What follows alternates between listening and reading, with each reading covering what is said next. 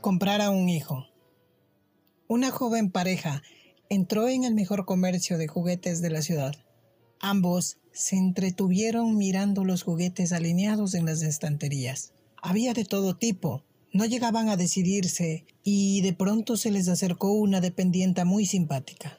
Mira, le explicó la mujer. Tenemos una niña muy pequeña, pero estamos casi todo el día fuera de casa y a veces hasta de noche. Es una niña que apenas sonríe, continuó el hombre. Quisiéramos comprarle algo que la hiciera muy feliz, algo que le diera alegría aun cuando estuviera sola. Lo siento, sonrió la dependienta con gentileza, pero aquí no vendemos padres.